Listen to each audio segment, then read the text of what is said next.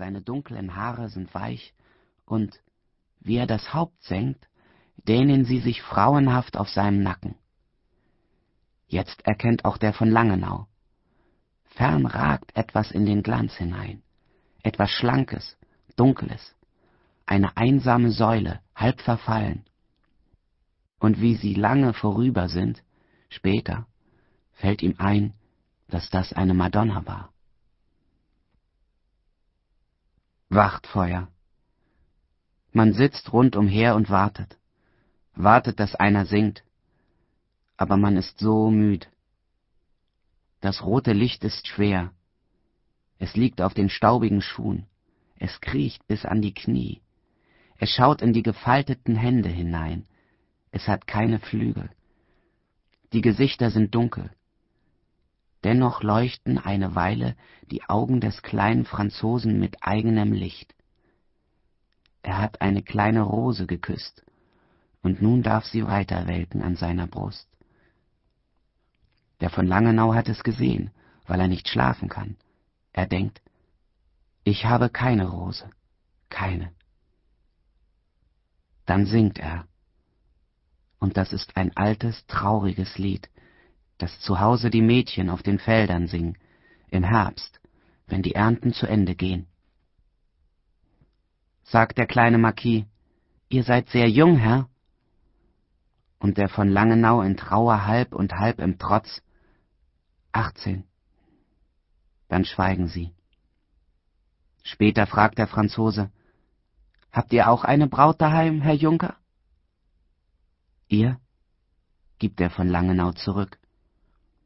Sie ist blond wie ihr. Und sie schweigen wieder, bis der Deutsche ruft. Aber zum Teufel, warum sitzt ihr denn dann im Sattel und reitet durch dieses giftige Land den türkischen Hunden entgegen? Der Marquis lächelt. Um wiederzukehren. Und der von Langenau wird traurig. Er denkt an ein blondes Mädchen, mit dem er spielte, wilde Spiele, und er möchte nach Hause, für einen Augenblick nur, nur für so lange, als es braucht, um die Worte zu sagen, Magdalena, dass ich immer so war, verzeih. Wie war, denkt der junge Herr. Und sie sind weit. Einmal am Morgen ist ein Reiter da, und dann ein zweiter, vier, zehn, ganz in Eisen, groß. Dann tausend dahinter, das Heer. Man muss sich trennen. Kehrt glücklich heim, Herr Marquis. Die Maria schützt euch, Herr Junker. Und sie können nicht voneinander.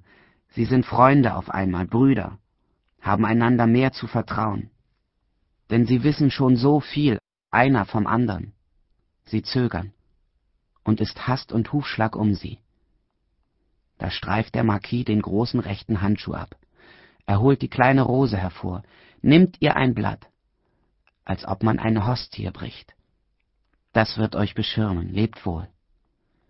Der von Langenau staunt. Lange schaut er dem Franzosen nach.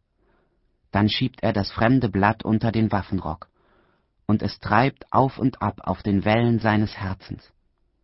Hornruf. Er reitet zum Heer, der Junker. Er lächelt, traurig. Ihn schützt eine fremde Frau. Ein Tag durch den Tross. Flüche, Farben, Lachen. Davon blendet das Land. Kommen bunte Buben gelaufen, raufen und rufen. Kommen Dirnen mit purpurnen Hüten im flutenden Haar, winken. Kommen Knechte, schwarz eisern wie wandernde Nacht packen die Dirnen heiß, dass ihnen die Kleider zerreißen, drücken sie an den Trommelrand, und von der wilderen Gegenwehr hastiger Hände werden die Trommeln wach, wie im Traum poltern sie poltern, und abends halten sie ihm Laternen her, seltsame, Wein leuchtend in eisernen Hauben, Wein. Oder Blut. Wer kann es unterscheiden? Endlich vor Spork, Neben seinem Schimmel ragt der Graf. Sein langes Haar hat den Glanz des Eisens. Der von Langenau hat nicht gefragt. Er erkennt den General, schwingt sich vom Ross und verneigt sich in einer Wolke Staub. Er bringt ein Schreiben mit, das ihn empfehlen soll beim Grafen. Der aber befiehlt, lies mir den Wisch. Und seine Lippen haben sich nicht bewegt, er braucht sie nicht dazu, sind zum Fluchen gerade gut genug. Was drüber hinaus ist, redet die Rechte. Punkt um. Und man sieht es ihr an. Der junge Herr ist längst zu Ende. Er weiß nicht mehr, wo er steht. Der Spork ist vor allem. Sogar der Himmel ist fort. Da sagt Spork, der große General, Kornett, und das ist viel. Die Kompanie liegt jenseits der Raab. Der von Langenau reitet hin, alleine, Ebene, Abend. Der Beschlag vorn am Sattel glänzt durch den Staub, und dann steigt der Mond. Er sieht es an seinen Händen. Er träumt. Aber da schreit es ihn an, schreit, schreit, zerreißt ihm den Traum. Das ist keine Eule, Barmherzigkeit, der einzige Baum schreit ihn an, Mann! Und er schaut, es bäumt sich, es bäumt sich ein Leib den Baum entlang, und ein junges Weib, blutig und bloß, fällt ihn an. Mach mich los! Und er springt hinab in das schwarze Grün und durchhaut die heißen Stricke, und er sieht ihre Blicke glühen und ihre Zähne beißen. Lacht sie? Ihn graust. Und er sitzt schon zu Ross und jagt in die Nacht, blutige Schnüre fest in der Faust. Der von Langenau schreibt einen Brief, ganz in Gedanken. Langsam malt er mit großen, ernsten, aufrechten Lettern. Meine gute Mutter, seid stolz. Ich trage die Fahne, seid ohne Sorge. Ich trage die Fahne, habt mich lieb, ich trage die Fahne. Dann steckt er den Brief zu sich in den Waffenrock, an die heimlichste Stelle, neben das Rosenblatt und denkt, er wird bald duften davon und denkt, vielleicht findet ihn einmal einer und denkt, denn der Feind ist nah.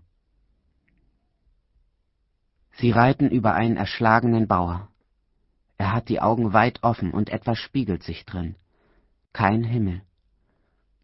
Später heulen Hunde.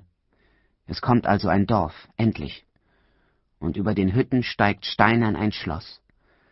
Breit hält sich ihnen die Brücke hin, groß wird das Tor. Hoch willkommt das Horn, horch, Poltern, Klirren und Hundegebell, Wiehern im Hof, Hufschlag und Ruf. Rast, Gast sein einmal, nicht immer selbst seine Wünsche bewirten mit kärglicher Kost, nicht immer feindlich nach allem fassen, einmal sich alles geschehen lassen und wissen, was geschieht, ist gut. Auch der Mut muss einmal sich strecken und sich am Saume seidener Decken in sich selber überschlagen. Nicht immer Soldat sein. Einmal die Locken offen tragen und den weiten, offenen Kragen und in seidenen Sesseln sitzen und bis in die Fingerspitzen so nach dem Bart sein und wieder erst lernen, was Frauen sind und wie die Weißen tun und wie die Blauen sind, was für Hände sie haben, wie sie ihr Lachen singen, wenn blonde Knaben die schönen Schalen bringen von saftigen Früchten schwer. Als Mahl begann's und ist ein Fest geworden, kaum weiß man wie. Die hohen Flammen flackten, die Stimmen schwirrten, Wirre Lieder klirrten aus Glas und Glanz, und endlich aus den reif gewordenen Takten entsprang der Tanz. Und alle riss er hin. Das war ein Wellenschlagen in den Sälen, ein sich begegnen und ein sich erwählen, ein Abschied nehmen und ein Wiederfinden, ein Glanz genießen und ein Licht erblinden, und ein sich wiegen in den Sommerwinden, die in den Kleidern warmer Frauen sind aus dunklem Wein und tausend Rosen rinnt die Stunde rauschend in den Traum der Nacht.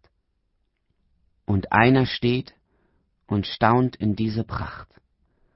Und er ist so geartet, dass er wartet, ob er erwacht. Denn nur im Schlafe schaut man solchen